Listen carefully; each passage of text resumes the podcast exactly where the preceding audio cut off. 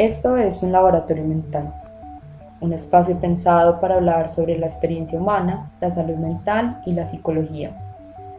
Mi nombre es Vanessa Gómez y mi intención es que estos temas estén al alcance de todos y que nos quitemos el mito de que solo los locos van al psicólogo. Bienvenidos a este espacio.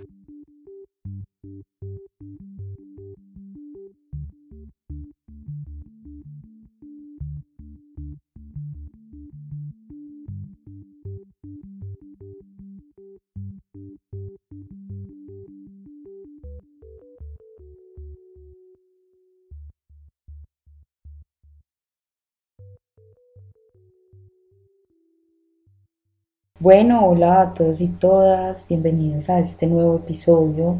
Después de aproximadamente un mes de receso, me estaba adaptando un poco a los ritmos de la cuarentena, entonces pido disculpas, pero pues estamos de vuelta y he traído un tema el día de hoy, un tema que creo que se adapta muchísimo a esta situación particular por la que estamos pasando en estos tiempos esta situación de tener que adaptarnos a, tantos cambios. Y ese tema es la aceptación y cómo hemos elegido el camino de la habitación como estrategia de afrontamiento que nos ha funcionado bastante bien o que parece que nos funciona bastante bien, pero que a la hora de la verdad puede traernos más dificultades que beneficios. Pero bueno, antes de entrar en materia, quiero contarles que hice unas pequeñas mejoras a mi podcast. Como se habrán dado cuenta, por fin grabé una intro y además me tomé el tiempo de escribir un guion para empezar a presentarles la información de manera más organizada. Como muchos saben, la filosofía de un laboratorio mental es que se permite estar en constante construcción y son ustedes mismos los que han ido apreciando esos matices. Y bueno, empecemos. Aceptar es una palabra bastante fácil de decir, pero bastante compleja de aplicar. Si nos ponemos a observar nuestros días, nos podemos dar cuenta que es bastante fácil que caigamos en conductas evitativas. Pero ¿por qué será tan fácil que caigamos en estas conductas? que nos lleva a querer evitar tantas situaciones? La respuesta, o al menos una de las respuestas, es que Gran parte de nuestra experiencia está llena de condicionamientos por estímulos, es decir, tenemos estímulos en el ambiente a los cuales nosotros como seres humanos estamos respondiendo constantemente. Y nuestra mente se ha adaptado de manera evolutiva a, pues, a responder a esos estímulos. Por ejemplo, si acerco la mano a una llama de fuego, cuando tengo la sensación de que me estoy quemando, pues rápidamente, ¿qué voy a hacer? Voy a reaccionar y voy a quitar la mano. Evolutivamente lo que hice fue que retiré mi mano como respuesta a un estímulo y que además estoy respondiendo para protegerme. Pero también puede ocurrir en el sentido contrario, o sea, si veo frente a mí ese alimento que es favorito, en mi caso, por ejemplo, las frutas me fascinan, entonces digamos un mango que me encantan, lo más probable es que yo quiera acercarme, que me lo quiera comer y que pues quiera disfrutar la experiencia, ya que esta experiencia me genera muchísimo placer. Es decir, nuestra mente o nuestra experiencia humana va a querer acercarse a esos estímulos que nos generan placer y va a querer alejarse a esos estímulos que nos generan displacer.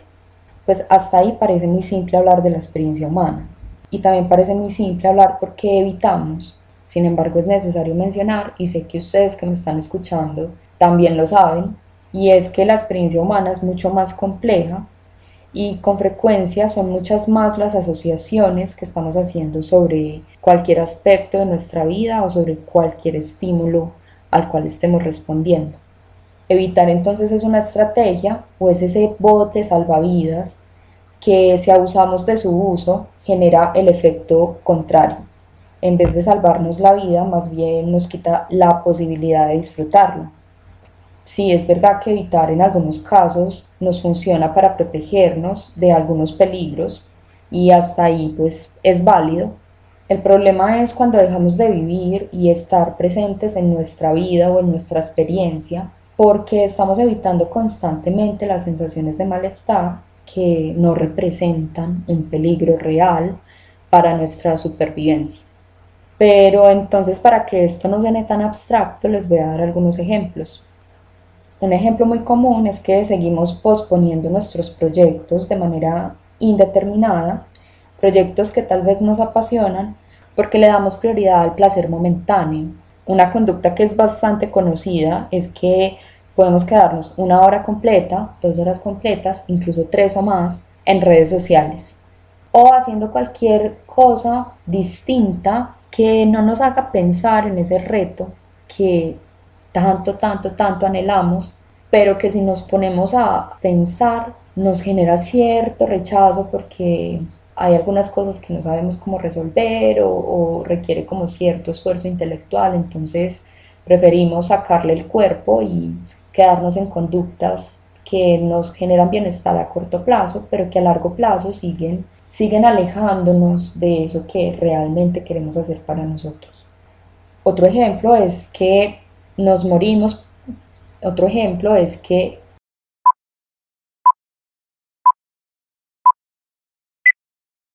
Otro ejemplo, en el caso de las personas que quieren empezar a hacer deporte o actividad física, es que no se hace o no lo hacen porque saben que en el camino de estarlo haciendo se sienten cansados y que también al otro día el cuerpo duele, entonces, ¿para qué voy a hacer algo que me genera dolor y que me genera cansancio y que siento que el corazón se me va a, se me va a salir?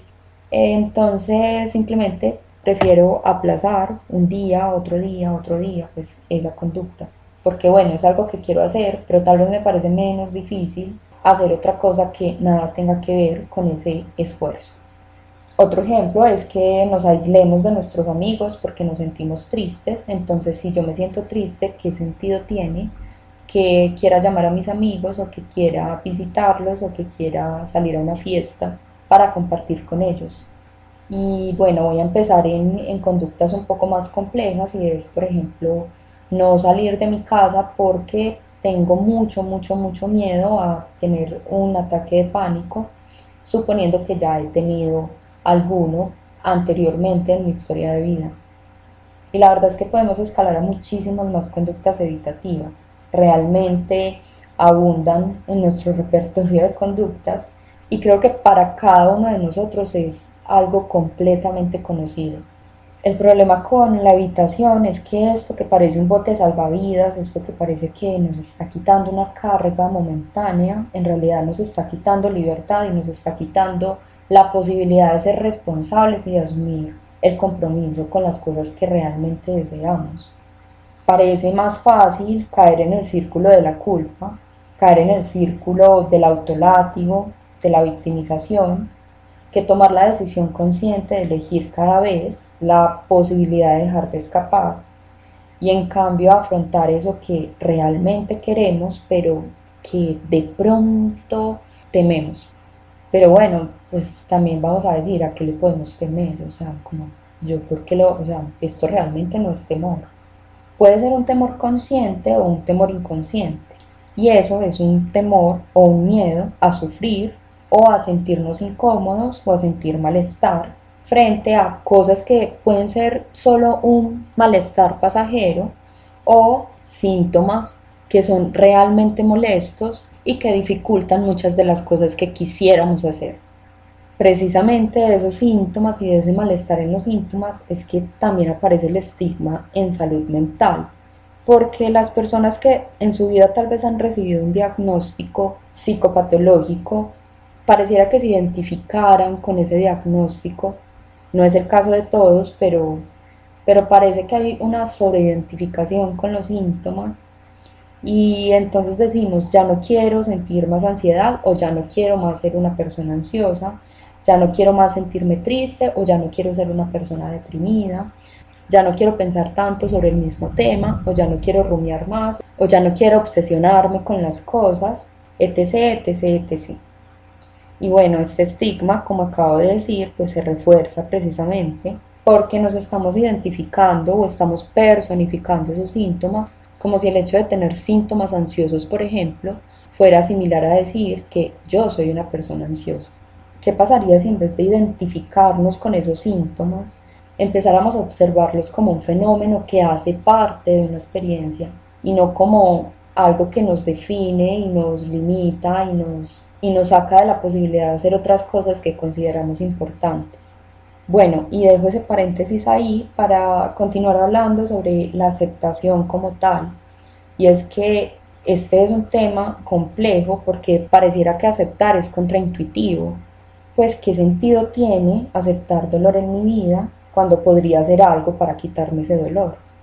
Hay un autor que se llama Stephen Hayes, y me disculpan si lo estoy pronunciando mal, que defiende bastante este concepto de la aceptación y la ha validado como una actitud fundamental en el proceso de relacionarnos mejor con los síntomas en caso de que presentemos un diagnóstico o con cualquier elemento de la vida que nos genere incomodidad.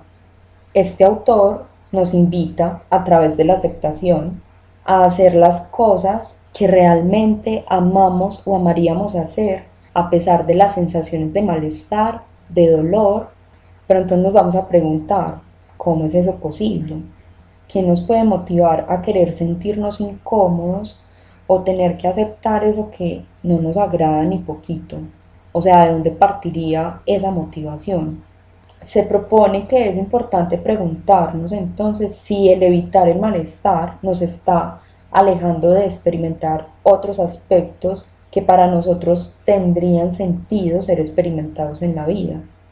Voy a volver a poner un ejemplo para, como les decía ahora, que esto no suene tan abstracto.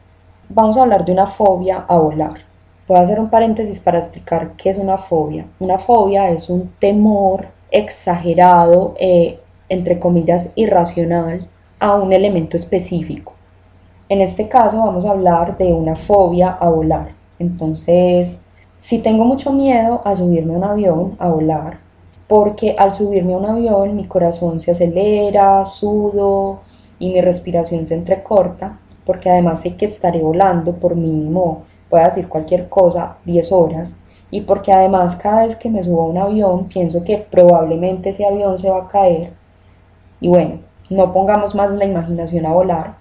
Nos preguntaríamos entonces si vale la pena prescindir de la posibilidad de conocer un lugar del mundo que deseemos mucho conocer por miedo a experimentar miedo o por miedo a experimentar los pensamientos que generan esa emoción de miedo.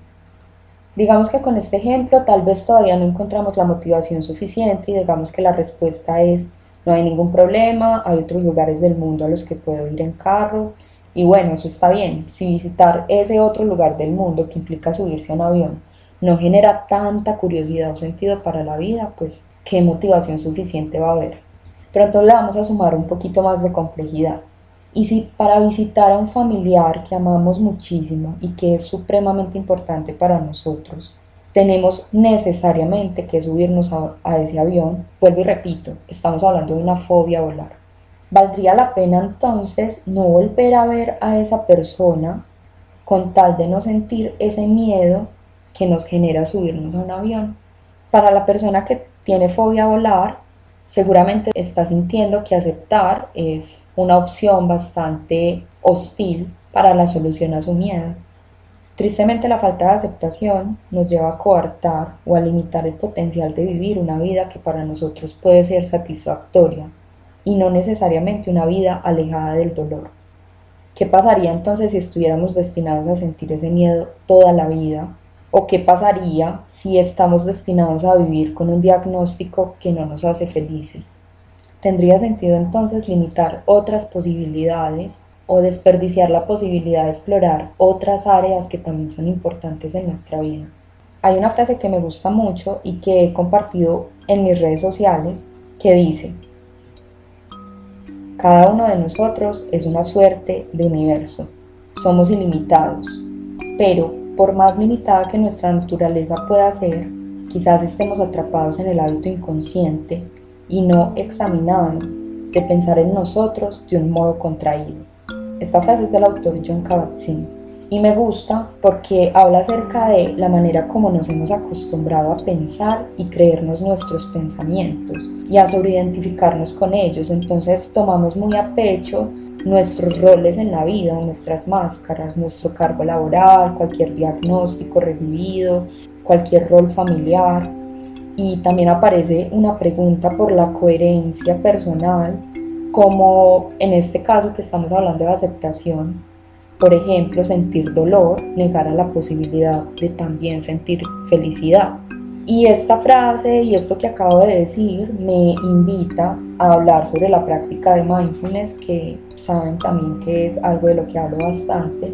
Y uno de los principios de esta práctica es que nos invita también a aceptar y a no juzgar, es decir, a aprender a observar esos pensamientos como un fenómeno y no como y no como si se tratara de nosotros, no como si porque lo estoy pensando entonces necesariamente lo voy a hacer, o si estoy pensando algo que es moralmente incorrecto, entonces soy una mala persona.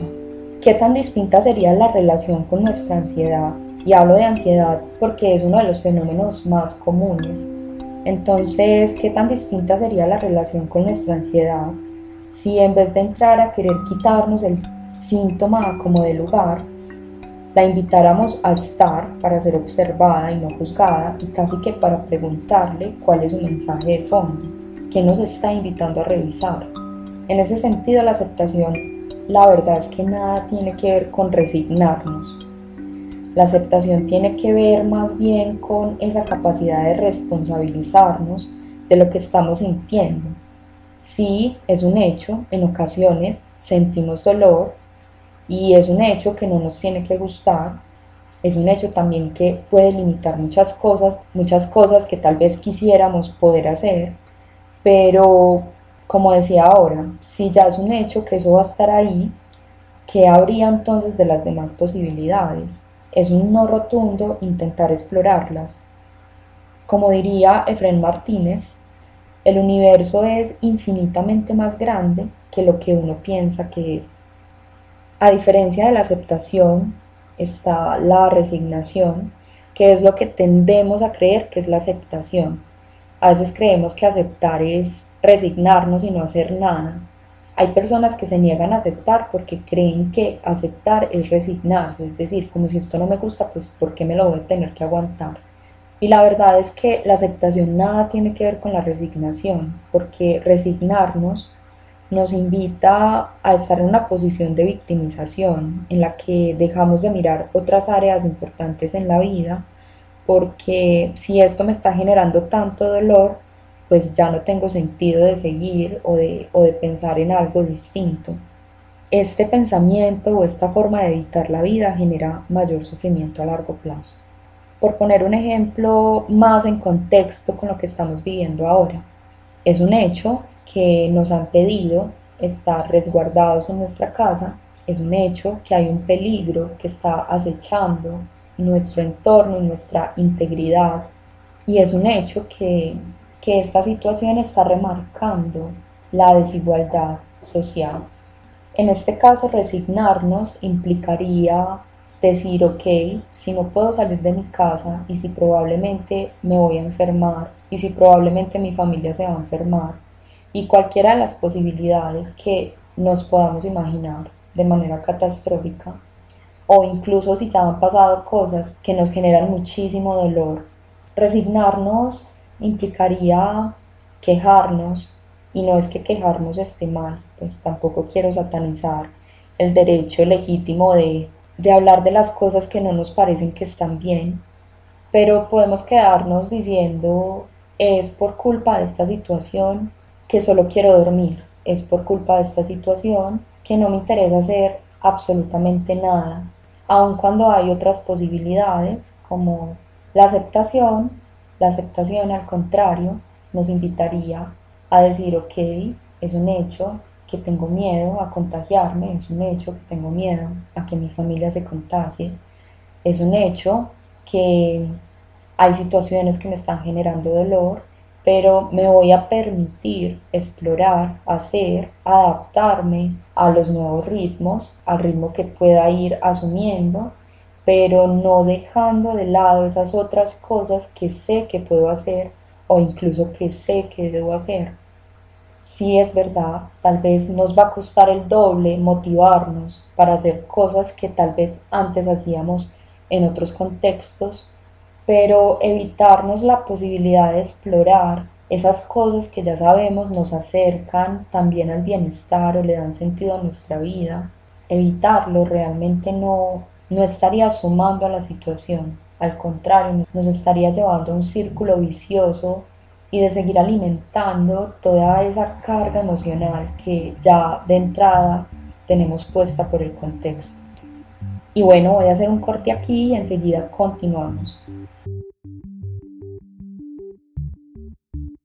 Este es el momento para hacer una pausa y recordarte que puedes visitarme a través de mis redes sociales. Estoy en Instagram como arroba un laboratorio mental. Si tienes dudas, sugerencias o te interesa realizar una consulta psicológica, puedes escribirme. Si este episodio le agregó valor a tu día, puedes ayudarme compartiendo para que este podcast pueda mantenerse al aire. Continuemos con el episodio.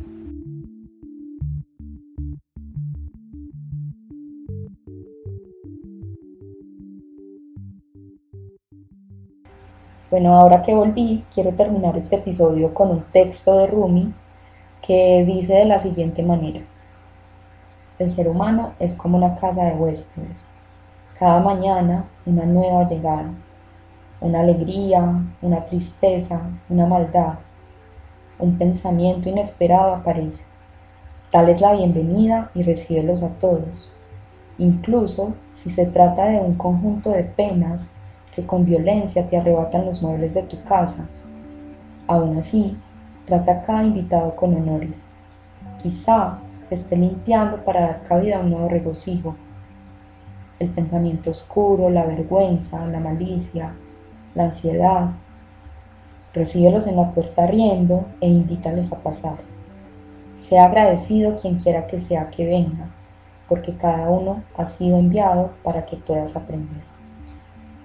Hasta aquí este episodio, espero nos escuchemos en un próximo encuentro.